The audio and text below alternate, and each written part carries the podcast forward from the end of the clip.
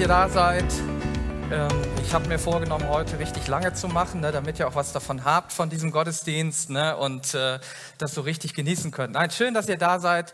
Cool, dass du auch von zu Hause zuschaust. Die meisten Leute schauen ja von zu Hause zu. Das bringt so diese Zeit gerade mit sich. Und ich blende mal so ein bisschen aus diesem Raum in einen Gottesdienst, den ich vor zwei Wochen, meine ich, erlebt habe. Da war ich in Freiburg.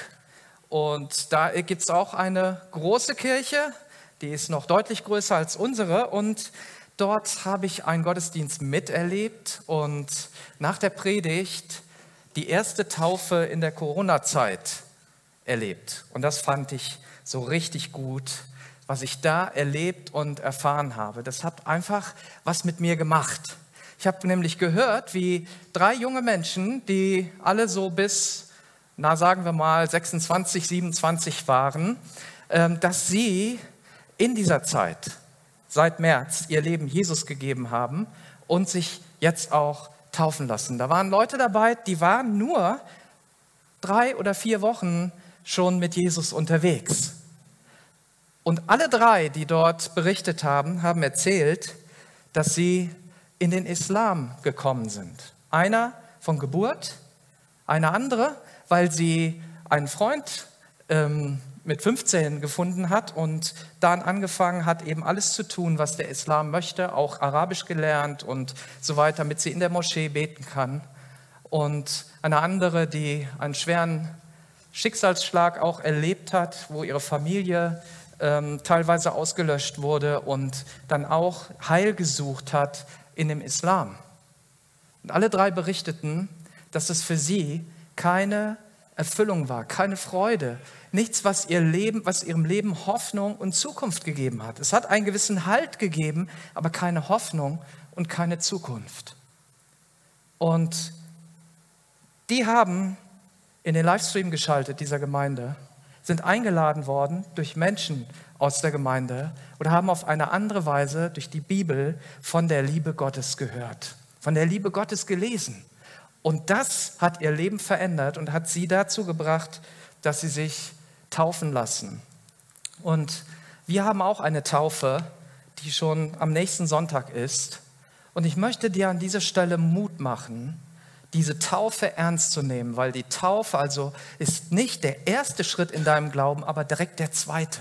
Der erste Schritt ist an Jesus zu glauben und der zweite Schritt ist, sich taufen zu lassen und damit zu bezeugen vor allen Menschen und auch vor dem unsichtbaren Reichen, die da sind, vor den Mächten, die in der Finsternis sind, vor Engeln, vor allen möglichen, zu sagen, ich gehöre zu Jesus, ich gehöre ihm. Und das ist so entscheidend und so wichtig. Und wenn du diesen Schritt noch nicht gemacht hast, kannst du auch nach dem Gottesdienst noch ein Gespräch führen und direkt nächste Woche mit dabei sein. Ähm, mir war das so, so wertvoll geworden, nochmal zu sehen, wie drei Menschen ganz klar gesagt haben, hey, wir sind dabei. Einige Leute sind vielleicht zu Hause geblieben, haben sich nicht getraut in den Gottesdienst oder sagen, ach, das Wetter war zu schön, ich will nicht dahin. Aber diese drei Menschen haben sich auf den Weg gemacht, haben gesagt, wir geben alles, um Jesus nachzufolgen. Ja, ich steige mal ein bisschen in unser Thema ein und äh, möchte mal so einen Blick zurückwerfen. Nicht ganz so weit, aber doch in für mich gute alte Zeiten, nämlich mal 37 Jahre zurück. Früher war ja bekanntlich alles besser, oder? Doch, also wenn ich das so höre, früher, da hatten wir noch und da war es so schön und da war es so gut. Und da war alles besser, da war alles Hammer, da war alles gut. Und deswegen will ich euch mal etwas ganz Gutes aus vergangenen Zeiten zeigen.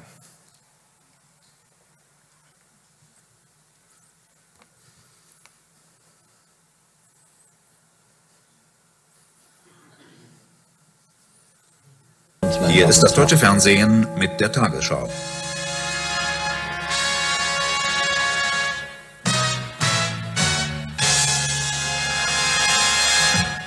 Mit einem kleinen Kästchen, nicht viel größer als eine normale Fernbedienung, kann man sich in den Bildschirmtext einschalten. Voraussetzung ein geeignetes Fernsehgerät mit einem speziellen Decoder. Über das eigene Telefon wird so der Postcomputer angezapft, der von Versandhäusern, Banken und sonstigen Firmen mit Informationen gefüttert wird. Man kann nun entweder Daten abrufen, Fahrpläne lesen, aber auch selbst Aufträge erteilen, wie etwa für Bankgeschäfte. Der Rechner vom Bildschirmtext ersetzt so den Schalterbeamten. Doch hier setzen die Bedenken der Kritiker ein. Einerseits wird befürchtet, dass Arbeitsplätze bei Banken verloren gehen, gewichtig ist aber auch die Kritik von vielen Datenschützern. Die bestehenden Gesetze reichten für diese Neuerung nicht aus. Daher wird von den Bundesländern eine entsprechende Ergänzung der Bestimmungen gefordert. Doch von den juristischen Bedenken abgesehen ist Bildschirmtext auch nicht gerade billig. Das hat auch der Versuch bestätigt. Wie viel muss man denn in Zukunft investieren, wenn man Bildschirmtext empfangen will? Ja, das hängt natürlich von der Marktlage ab. Wir schätzen so sicher 3000 Mark wird ein neues Gerät kosten, ein neuer Farbfernseher mit Decoder. Selbst der Decoder allein kostet noch etwa 1000 Mark. Dazu kommen noch monatliche Gebühren. Deshalb zweifeln viele daran, dass für Privathaushalte Bildschirmtext rentabel sein wird. BTX dürfte wohl eher als Kommunikationsmittel für Betriebe interessant werden. So, ich habe gedacht, wir blenden mal zurück in die guten alten Zeiten. Wer möchte denn so ein BTX-Gerät haben von euch? Hey, Hände hoch. Guck mal, nur 3000 D-Mark, das sind ungefähr so ja, etwas über 1500 Euro. Ich meine, das, das lohnt doch. Also guck mal, du kannst damit zum Beispiel deine Bankgeschäfte machen. Ja, du musst gar nicht mehr in die Sparkasse gehen oder wo auch immer hin. Überzeugt euch das nicht. Äh, aber, aber Bundesbahnpläne sich anzuschauen, das ist doch bestimmt der Hit. Ne? Von zu Hause, du gehst nach Hause, machst dein Gerät an, wählst dich ein mit 1200 Baut, das ist so langsam, das weißt du gar nicht mehr, wie das ist. Und dann tröpfeln die Informationen herein. Ach, da ist alles. Das heißt, das Ding ist eigentlich nutzlos, ja? Du meinst, dass das gar nichts mehr bringt, sondern dass so ein kleines Gerät das auch tut und dieses kleine Gerät gibt es für, naja, ein Hunderter oder was auch immer und Verträge gibt es auch günstig. Was wünschen wir uns für die Kinder, die eben hier standen? Was soll aus ihnen werden? Was wollen wir ihnen mitgeben? Welche nutzlosen Dinge vielleicht wollen wir für sie? Würdest du für dein Kind BTX kaufen anstelle eines Smartphones oder eines ganz modernen Tablets oder eines äh, Notebooks oder was auch immer? Würdest du das machen? Wollen wir, dass unsere Kinder unnütze Dinge haben? Dass unnütze Dinge unser Leben bereichern oder belasten? Wollen wir, dass sie irgendwo landen und wir gar nicht wissen, wie sie dahin gekommen sind? Oder wollen wir, dass unsere Kinder ein Segen werden, weil sie Segen empfangen von Gott und am Ziel ankommen, was Jesus Christus für sie hat?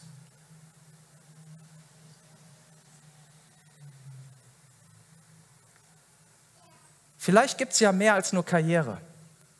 Vielleicht gibt es ja mehr als nur ein gutes Leben, sondern dass dein Kind, egal in welchem Alter das jetzt ist, dass es einmal Jesus kennenlernt, dass es mit Jesus lebt und dass es Segen von Gott empfängt und diesen Segen weitergibt. Und deshalb bringen wir unsere Kinder in eine Umgebung, wo sie nicht irgendwas Altes empfangen, da wo sie nutzloses Zeug empfangen, sondern wir bringen unsere Kinder dahin, in den Neon-Jugendgottesdienst, zu den Rangern, in die Kinderkirche, wo auch immer, wo sie etwas empfangen, was neu ist, was frisch ist, was ihr Leben bereichert und was ihr Leben lebendig macht. Und ich möchte kurz heute über das Thema sprechen, lebe deine Bestimmung. Und starte einfach mal damit, was die Bibel darunter versteht. Im zweiten Petrus schreibt der Apostel Petrus in Kapitel 1, Vers 10, deshalb, meine Brüder und Schwestern, setzt alles daran, so zu leben, dass eure Berufung und Erwählung gefestigt wird.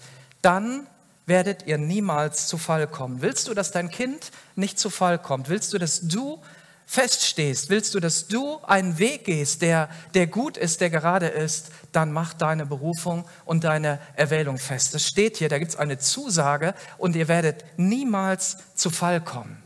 Das heißt nicht, du wirst nicht schwere Wege erleben, aber du wirst nicht zu Fall kommen. Und in 1. Petrus 4, Vers 10 schreibt derselbe Petrus, jeder soll den anderen mit der Gabe dienen, die er von Gott bekommen hat. Wenn ihr das tut, erweist ihr euch als gute Verwalter der Gnade, die Gott in so vielfältiger Weise schenkt. Jeder soll mit der Gabe dienen, die er von Gott bekommen hat. In dir und in mir sind Schätze. Ja, wir haben ein Haus voller Schätze, weil Gott einen Schatz in dich hineingelegt hat. Und Gott will, dass du diesen Schatz hebst. Er will, dass dieser Schatz nach draußen kommt und dieser Schatz Menschen bereichert und dich bereichert. Und ab und zu bekomme ich die Frage, wie bist du dazu gekommen, Michael, das zu tun, was du heute tust? Wie bist du dahin gekommen? Was ist passiert? Und meine ganz ehrliche Antwort ist, ich kann dir nur sagen, ich weiß es nicht. Das war von meiner Seite aus nicht geplant. Ich habe keine Strategie, keine Karrierestrategie gehabt, äh, zu gar nichts, sondern ich sehe nur eins, dass Gott eine Handschrift hat für mein Leben. Er hat eine Handschrift für dein Leben und er hat einen Plan für unser Leben und er will, dass dieser Plan in Erfüllung kommt. In den frühen Jahren meines Lebens gab es niemanden, der sagt, du, Gott hat einen Plan mit dir. Gott hat das und das mit dir vor. Gott möchte einmal, dass du dorthin kommst, an diesen Ort. Michael, auf deinem Leben liegt eine klare Berufung. Gott hat einen bestimmten Zweck für dein Leben. Gott hat dir etwas gegeben, was du heute noch nicht siehst, aber wo du hinkommen wirst. Der erste Mensch, der mir das einmal so deutlich und so klar gesagt hat, war ein Prophet namens Ertraut, der ganz klar gesagt hat, Michael, Gott hat dich dazu und dazu und dazu berufen. Fertig. Und ich wusste das im Inneren schon. Das ist nicht etwas, was mir jemand irgendwie erstmal einflüstern musste, sondern es wurde eine Bestätigung dessen. Wir sind nicht auf dieser Welt und ich bin nicht auf dieser Welt, um irgendwo einen Platz wegzunehmen, sondern ich bin auf dieser Welt, um einen Platz einzunehmen. Ich bin nicht hier, um Luft irgendwie wegzuatmen, sondern ich bin hier, um Menschen mit dem Geist Gottes in Berührung zu bringen. Und zwar in einem Platz und auf einem Platz, den Gott für mich ausgesucht hat. Gott hat diese Berufung und diese Bestimmung auf mein Leben gelegt. Gott hat diese Berufung und Bestimmung auf dein Leben gelegt und auch auf die Kinder, die wir gesegnet haben. Und deswegen sage ich immer wieder, und ich hoffe, dass wir das heute mit nach Hause nehmen. Ich habe eine Berufung, du hast eine Berufung und wir haben eine Berufung. Und weil es so warm ist und wir vielleicht das so mal an uns vorbeigehen lassen, äh, sprechen wir das einfach mal mit. Ich weiß, ich hasse das, wenn man alles so nachblöken muss und wenn man mal sagt, ah, jetzt sagen wir mal alle Amen oder dieses, aber es ist vielleicht so wichtig. Da steckt so viel Wahrheit drin. Ich habe eine Berufung Du hast eine Berufung, wir haben eine Berufung. Noch einmal, ich habe eine Berufung, du hast eine Berufung, wir haben eine Berufung. Und wenn du das zu Hause noch nicht mitgesagt hast, machen wir das jetzt nochmal für dich und du musst es jetzt auch zu Hause sagen. Ich habe eine Berufung, du hast eine Berufung, wir haben eine Berufung. Und was ändert sich dadurch, wenn wir wirklich eine Berufung haben? Und ich kann dir eins sagen, alles. Alles.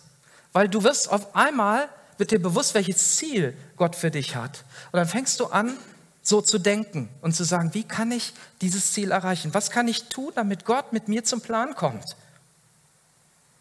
Du wirst anders denken, du wirst anders reden, du wirst anders handeln, du wirst dich anders hingeben, du wirst eine andere Leidenschaft haben und du wirst irgendwie alles tun, um dieses Ziel zu erreichen.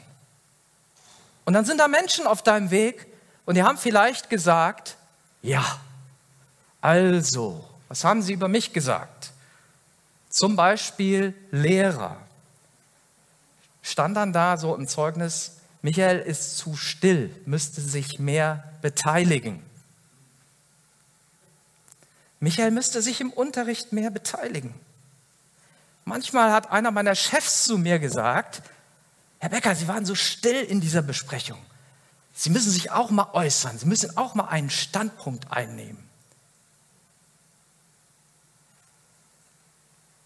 Weißt du, wenn du deine Bestimmung und deine Berufung festmachst, dann wird es nichts geben, was dich auffällt.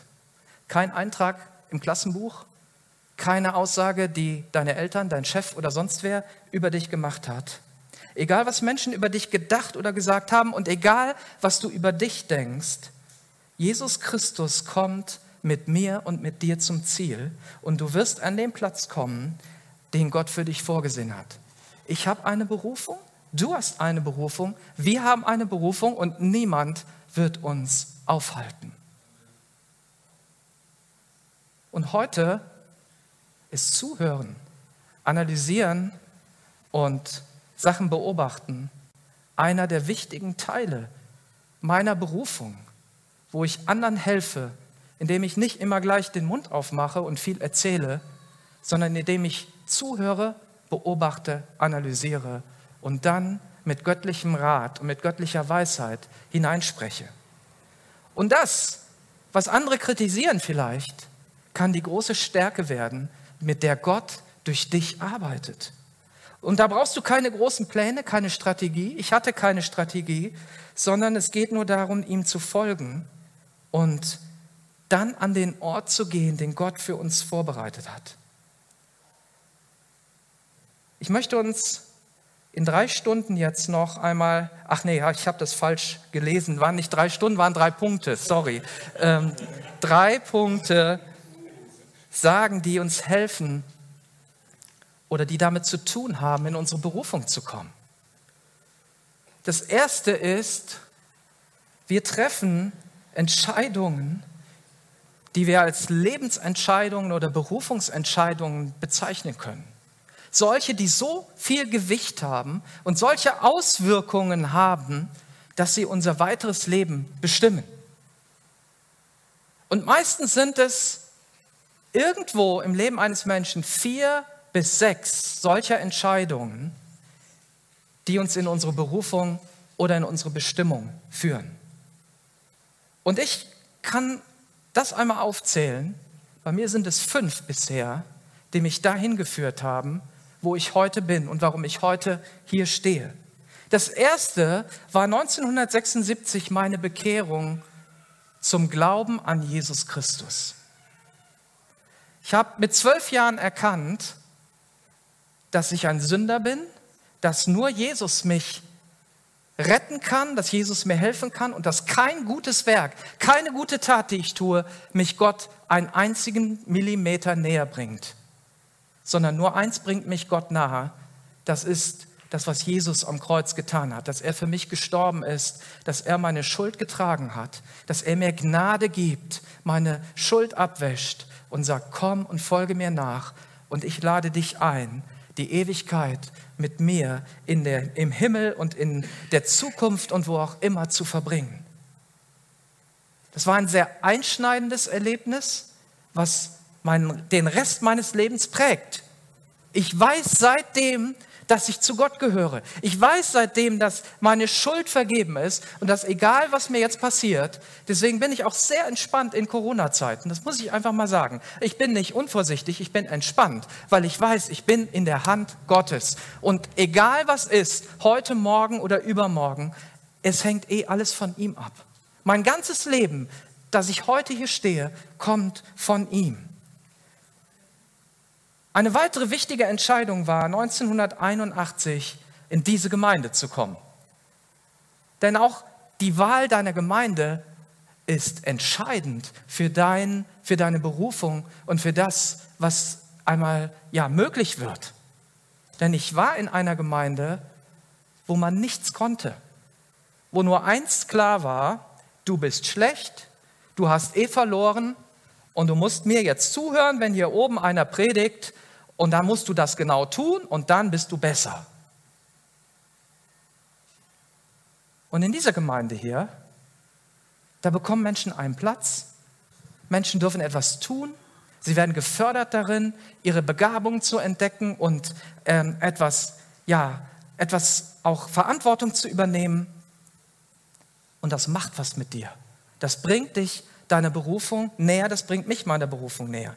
Die nächste große Sache war die Hochzeit 1987. Äh, dann sage ich noch kurz die anderen. Mein Beruf, den ich 1990 eingeschlagen habe und meine Berufung, die ich 2011 ganz neu angenommen habe. Die Wahl eines Ehepartners beeinflusst, ob du an den Punkt kommst, den Gott für dich vorgesehen hat oder nicht. Heiraten ist eindeutig eine Lebensentscheidung. Es kann dich entweder komplett lahmlegen und dich davon wegbringen von deiner Berufung, oder es kann auch im Gegenteil dich stärken und dich deiner Berufung näher bringen. Und das hängt dann davon ab, wie ihr zusammen lebt. Christine und ich sind 32 Jahre verheiratet, in einem Monat werden es 33 sein. Und unsere Beziehung war ja jetzt nicht so, dass wir nicht auch mal uns gezofft hätten. Es gab sogar Zeiten, da hatten wir jeden Tag Zoff. Da hatten wir jeden Tag Streit, sogar auf dem Weg in die Kirche. Heute sind wir schlauer, heute streiten wir nicht mehr, heute tauschen wir nur noch gewichtige Argumente aus. Ja, also das ist anders jetzt.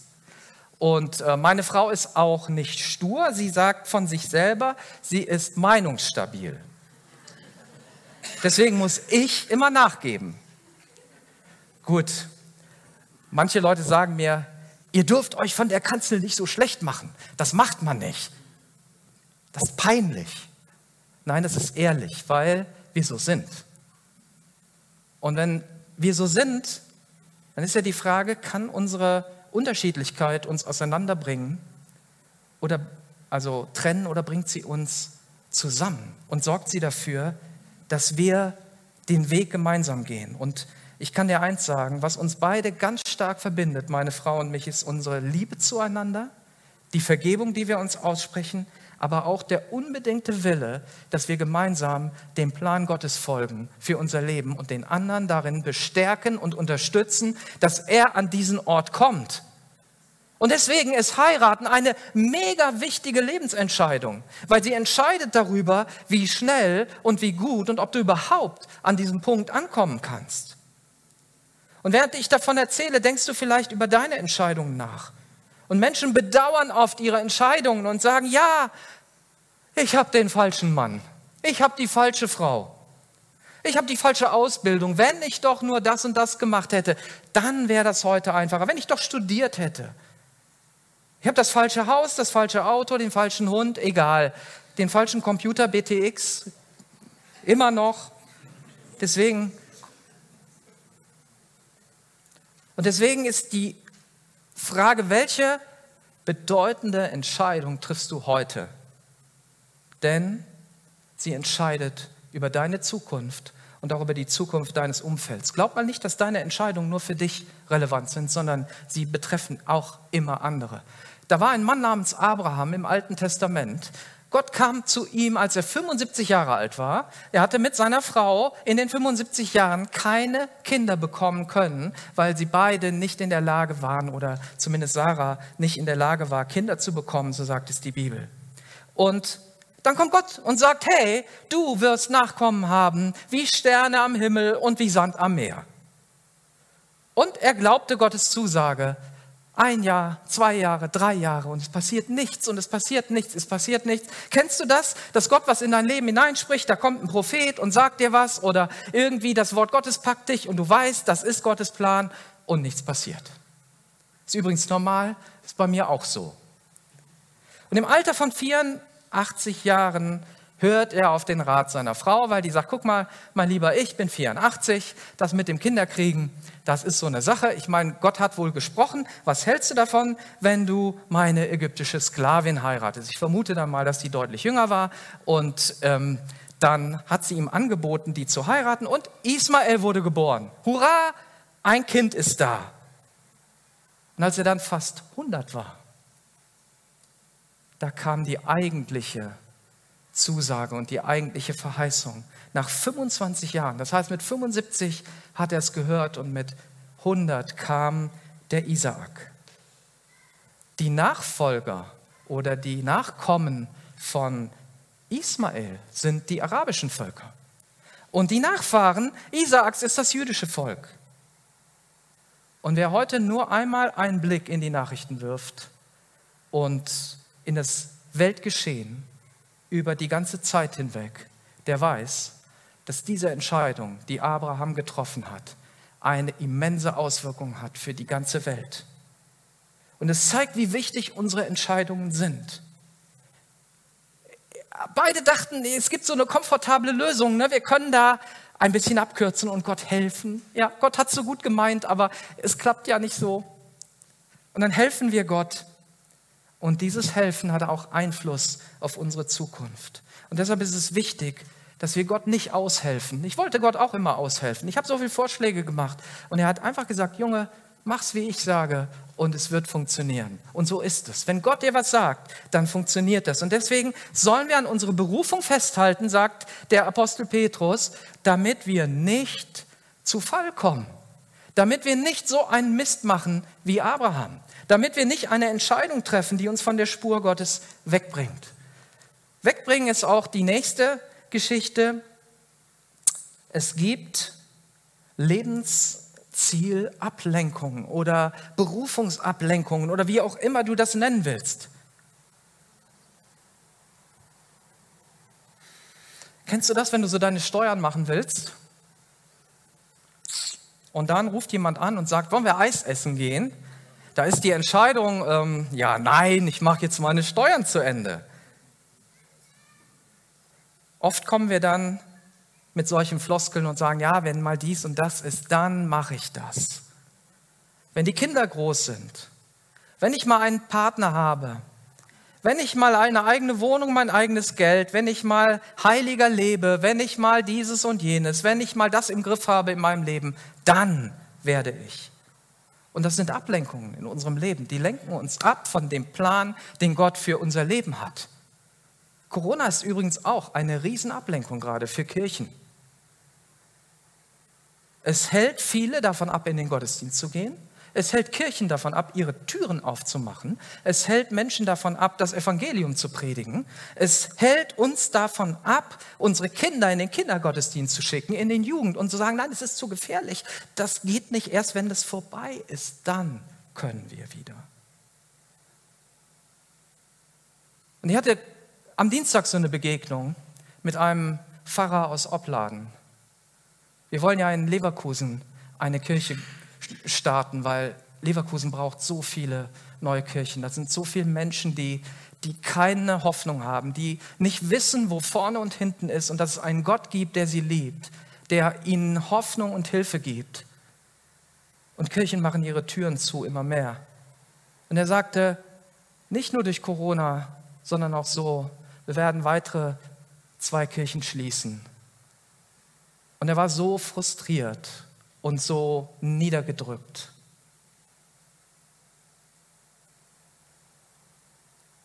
Unsere Friedhöfe sind voll von Menschen, die frustriert sind, die niedergedrückt sind.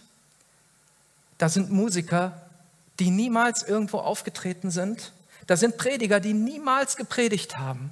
Da sind Gemeindegründer, die niemals eine Gemeinde gegründet haben. Und sie hatten alle die Ausrede, wenn das passiert oder jenes. Oder wenn die Kirche mal wieder mehr Geld hat.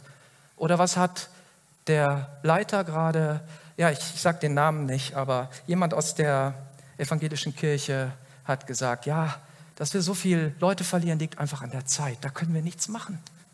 Da können wir nichts machen.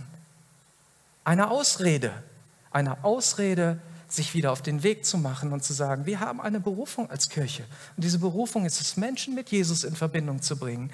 Diese Berufung ist es, Menschen miteinander in Gemeinschaft zu bringen. Diese Berufung ist es, Menschen auszurüsten. Und unsere Berufung ist es, das Evangelium der ganzen Welt zu erzählen, jedem Einzelnen und einen Unterschied zu machen. Das ist unsere Berufung, egal was ist. Ob Hochwasser ist, ob erster, zweiter, fünfter Weltkrieg, Corona oder nicht, ob Pest oder sonst was, ob ähm, Wirtschaftskrise oder was auch immer, geht hin in alle Welt und predigt das Evangelium der ganzen Schöpfung und macht Menschen zu Jüngern und liebe Gott und liebe deinen Nächsten. Das ist der Auftrag, den wir haben.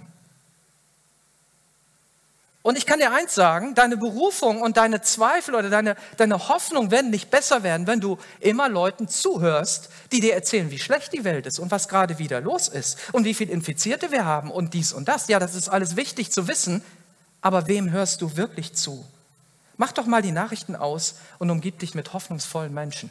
Wir umgeben uns mit Gemeindegründern, die jetzt gründen, von denen ich höre, dass zum Beispiel in Frankfurt eine Kirche, die nicht reinkam mehr in ihr Hotel, weil es zu war, über das Internet die Gottesdienste macht und sich Menschen bekehren.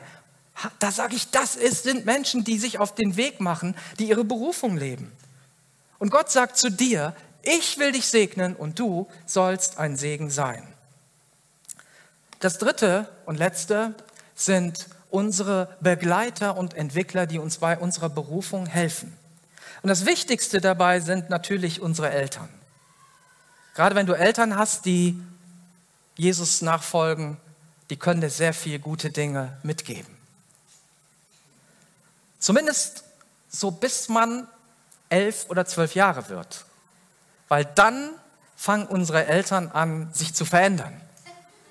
Die sind nicht mehr die Schlausten und die Besten und die gut aussehendsten und die Tollsten, sondern irgendwie haben die keinen Plan mehr vom Leben und äh, ich finde, manchmal waren sie auch dumm. Ne, einfach dumm und die haben einfach, die wissen einfach nicht, verbohrt und lebensfremd, auch nicht gut angezogen und so weiter. Also das ändert sich dann irgendwann, wenn die Kinder so 20, 25 werden, dann ändern sich die Eltern und dann werden sie wieder ein bisschen schlauer und auch wieder, ja, also es, es ändert sich. Aber es sind Menschen, die unsere Berufung und unsere Entwicklung maßgeblich geprägt haben. Und so ist es auch mit Pastoren, Predigern. Wenn sie hier vorne, was weiß ich, 35 Minuten lang randalieren, die Hände heben und rumbrüllen und in die erste Reihe spucken, dann geht es nicht darum, dass sie hier vorne einen Zirkus machen, sondern sie wollen dich entwickeln. Sie wollen dein persönliches Wachstum, sie wollen, dass du anders rausgehst. Und das wollen wir auch. Wir wollen, dass du heute anders rausgehst aus diesem Gottesdienst. Und wir wollen uns auch als Kirche immer wieder auf den Weg machen, um Menschen zu entwickeln. Auch diese Gemeinde, diese Kirche ist ein Ort, in dem Menschen entwickelt werden. Und wenn ihr gleich bei dem ähm, Seminar, äh, bei der Info mit dabei seid, dann werdet ihr ein bisschen mehr noch hören über Next Step. Und ich will das nur ganz kurz zeigen. Wir werden Monate machen, wo wir vier Sonntage haben, an denen äh, den ganzen Monat lang etwas ist. Wir beginnen mit dem, was wir bisher Welcome-Seminar genannt haben. Lerne die Christengemeinde Langenfeld kennen. Dann hast du die Möglichkeit, einen äh, Gabentest zu machen das ist alles so eine Stunde etwa nur, einen Gabentest zu machen, zu gucken, wo kannst du mitarbeiten. Dann hast du die Möglichkeit, im dritten Teil nochmal deine Persönlichkeit anzuschauen und auch deine Leitungsfähigkeit. Und im vierten Schritt reinzuhüpfen in eines unserer Dream Teams, in unsere ähm, Teams, die wir haben. Und du kannst praktisch sofort mitarbeiten. Und Gemeinden, die das begonnen haben, berichten sehr viel Gutes und wir werden davon auch gleich noch etwas hören äh, nach dem Gottesdienst, wenn hier dann die Info ist. Und das dient einzig und alleine dazu, dass Menschen, die neu sind, aber auch Menschen, die schon lange hier sind, entwickelt werden und ihren Weg gehen. Und dann darf ich euch bitten, dass ihr vielleicht noch mal euch klar macht und gerne auch schon was spielt. Du bist nicht hier, um den Stuhl anzuwärmen. Du bist nicht hier, um die Luft wegzuatmen, die in diesem Raum ist. Du bist nicht hier, um irgendwelche Viren zu verbreiten. Du bist hier, weil Gott einen Platz für dich hat. Du bist hier, um einen göttlichen Platz einzunehmen. Und das hat zu tun mit deinen Lebensentscheidungen. Das hat zu tun mit den Ablenkungen, die du zulässt und die dich von deiner Berufung wegbringen. Und es hat zu tun mit den Begleitern, die dich in deine Berufung führen können.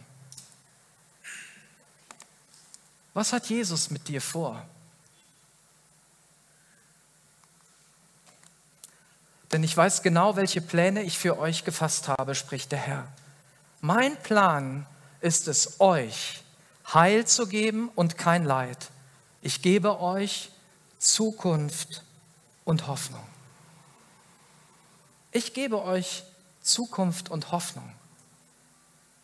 Und wenn wir den Grundtext hier betrachten, es wird auch in vielen englischen Übersetzungen so ausgedrückt, dann wird da über ein Expected End gesprochen, über ein Ende, was wir erwarten können. Ein Ende, das Gott für uns gesetzt hat. Ein Ende, was nicht hier auf dieser Erde endet, sondern was in der Ewigkeit endet. Ein Ende und eine Hoffnung, die niemals aufhört. Ja, ein Ende, was nicht aufhört, ist ja ein, ein Widersinn. Ne? Das, das Ende ist ja eben das Ende. Aber das Ende, von dem Gott spricht, ist der Anfang auch von etwas ganz Neuem. Da endet unser altes Leben, da endet Vergänglichkeit, da endet Krankheit, da endet Trauer, da endet Sorge und Hoffnungslosigkeit. Und da beginnt das Leben, was Gott eigentlich für dich und für mich vorgesehen hat. Und hier auf dieser Erde sind wir Wegbereiter für viele Menschen, um das zu tun. Und Gott möchte dich dabei benutzen. Er möchte uns als Kirche benutzen, um hier in Langfeld, in Leverkusen und vielleicht demnächst noch in vielen anderen Städten das Reich Gottes zu bauen, damit viele Menschen diese Hoffnung haben, damit viele Menschen dieses Ziel erreichen.